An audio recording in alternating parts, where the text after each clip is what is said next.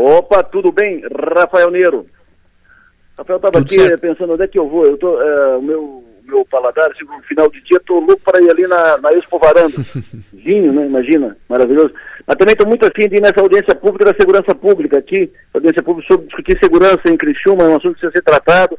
Estava ouvindo antes o vereador Márcio, é, toda a discussão sobre segurança em Criciúma, que passa pelo efetivo, nós estamos com o efetivo é, reduzido tanto na Polícia Civil quanto na Polícia Militar, é importante tratar disso. Eu estou aqui na torcida que essa audiência seja, uma, seja muita gente, né, uma, seja representativa acima de tudo, seja forte, para que possa criar um movimento, possa ser nascedouro de um movimento para pressionar a autoridade, para cobrar e para unificar forças, para aumentar o efetivo e criar alternativas novas para dar segurança. Esses dias me passaram uma, uma mensagem sobre uh, problema de uh, tiro para cima, as, as, pessoas preocupadas. Eu fiz um contato com, com, com o comandante Santos Sartori, ele não estava na, na cidade. Então, as pessoas preocupadas com uh, essa questão de segurança, todo mundo fica, fica preocupado com isso, né?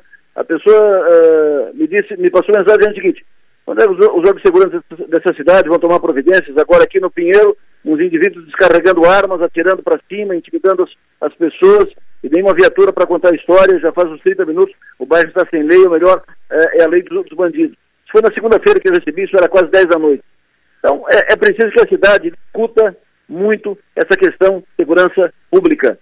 A cidade está no processo de uh, um grande volume de obras públicas, um grande, um grande volume de obras estruturantes, a cidade está ficando mais preparada para o desenvolvimento, mas o crescimento da cidade e uma ótima qualidade de vida, a melhor qualidade de vida possível para todos, passa por essa questão de segurança. As pessoas têm que se sentir seguras.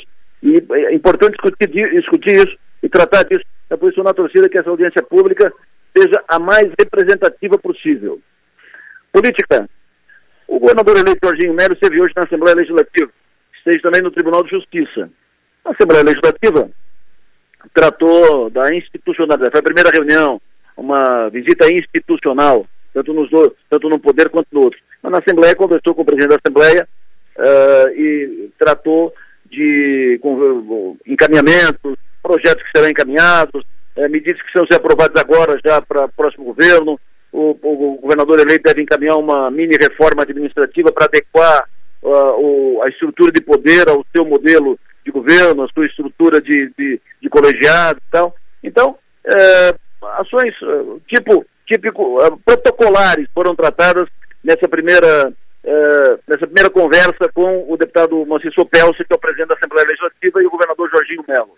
É claro que especulações foram aumentadas, o Jorginho na, na Assembleia, o PL apoiando a candidatura de Zé Milton Schaeffer à presidência da Assembleia, Zé Milton deputado do Progressista, deputado aqui do Sul de Santa Catarina, já soube que não é todo o, o PL que apoia o Zé Milton, mas é um apoio importante. É, ainda não foi sinalizado, não teve uma sinalização efetiva se o Zé Milton é apoiado pelo PL e se é o candidato Jorginho. Jorginho não fez essa sinalização ainda. Está, está começando a fazer contatos com os deputados. O primeiro contato foi hoje formal, formal e oficialmente com o Moacir Sopelso, presidente da Assembleia. Mas conversou já com outros deputados, na informalidade, nos bastidores. Jorginho quer fazer, quer, quer participar da eleição de presidente da Assembleia que esteja aliado, ele quer ter uma, uma bancada de apoio na Assembleia com 30 deputados, para não, não, não correr riscos e para ter um período tranquilo, pelo menos no primeiro ano, na implantação do seu modelo de governo na Assembleia Legislativa de Santa Catarina. Falando ainda em Jorginho Melo, governador eleito Jorginho Melo, a garantia é que o sul do estado terá um senador em 2023. Por quê? Com a eleição do Jorginho, a dona Ivete da Silveira, viúva de Luiz Henrique da Silveira, que é a primeira suplente de Jorginho, que está como senadora, uh, de momento, né, como, como senadora temporária, porque o Jorginho se licenciou para disputar o governo, a, a, a dona Ivete vai ser efetivada como senadora. Terá quatro anos de mandato como senadora da República. Mas tem um acordo interno, o segundo suplente do Jorginho, que passa a ser agora o primeiro suplente da Ivete Apple da Silveira, é o Beto Martins, de Imbituba, sul de Santa Catarina, ex-prefeito de Imbituba de dois mandatos. Havia um, entendimento que o Beto assumiria agora um período, mas o regimento do Senado não permite que a suplente se licencie para assumir o outro suplente. Pelo menos é, é, essa foi a conversa. Então, por causa disso, o que está acertado é que o Beto Martins será senador durante um período no ano que vem. Já está acertado hoje, Jorginho Melo se reuniu com Donivete e acertou isso. Provavelmente, no andar da carruagem, o Beto terá período maior na, no Senado Federal, terá um período de tempo maior. Há uma conversa de que o Beto pode dividir com a Donivete metade do, do restante do mandato, um pouco mais que isso. Enfim, o sul do estado terá senador em 2023 e nos próximos quatro anos terá senador por períodos ou por uma parte maior. Amanhã, por sinal, o Beto Martins fala comigo aqui na Sou Maior. Hoje, a Giovana já deu detalhes aqui, nós fizemos uma mesa redonda muito produtiva, com quatro importantes empresários, representantes do setor produtivo aqui da região. O Hugo do Grupo La Moda, o Zé Carlos Esprícigo, da Librelato, o Anselmo Freitas, da, uh, da Cristal Copo e investidor, o Anselmo Freitas, e também o Walter Gislandi, da Rede Bistec Supermercado. Segmentos distintos, diferentes, três da indústria, um do comércio varejista. Tratamos de economia, tratamos do país para frente, o país uh, depois da, da, da, sucessão presidencial, enfim, horizontes para 2023. O que senti dos, dos quatro empresários é otimistas todos, e otimistas e apostando no, no, melhor, claro que todos têm seus negócios para tocar, mas preocupados, todos. A economia gira, vida que segue, mas todos preocupados com primeiros passos do novo governo, como é que vai encaminhar, preocupados com a questão do controle dos gastos públicos, eh, com a necessidade de resolver o rombo que existe nas contas públicas, existe hoje, e fica para 2023 essa herança, um rombo no um buraco grande, um rombo no casco do navio, e a, a preocupação de todos de uh, ações que ações que venham para tentar resolver esse rombo e que façam outro rombo no casco do navio, nas contas públicas. A necessidade de o presidente eleito, o novo governo, acalmar o mercado para dominar a inflação, uh, acertar a, a política de, do dólar, bolsas, enfim, acalmar o mercado, porque isso vai passar tranquilidade.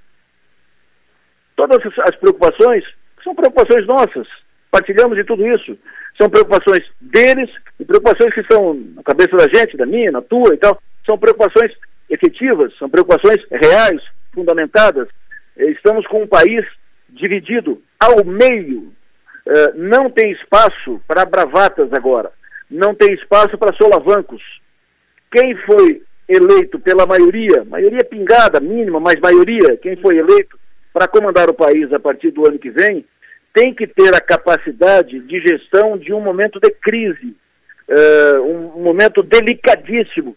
Nunca antes na história o país viveu um momento tão delicado. Repito, o país não tem espaço para bravatas, o país não tem espaço para solavancos.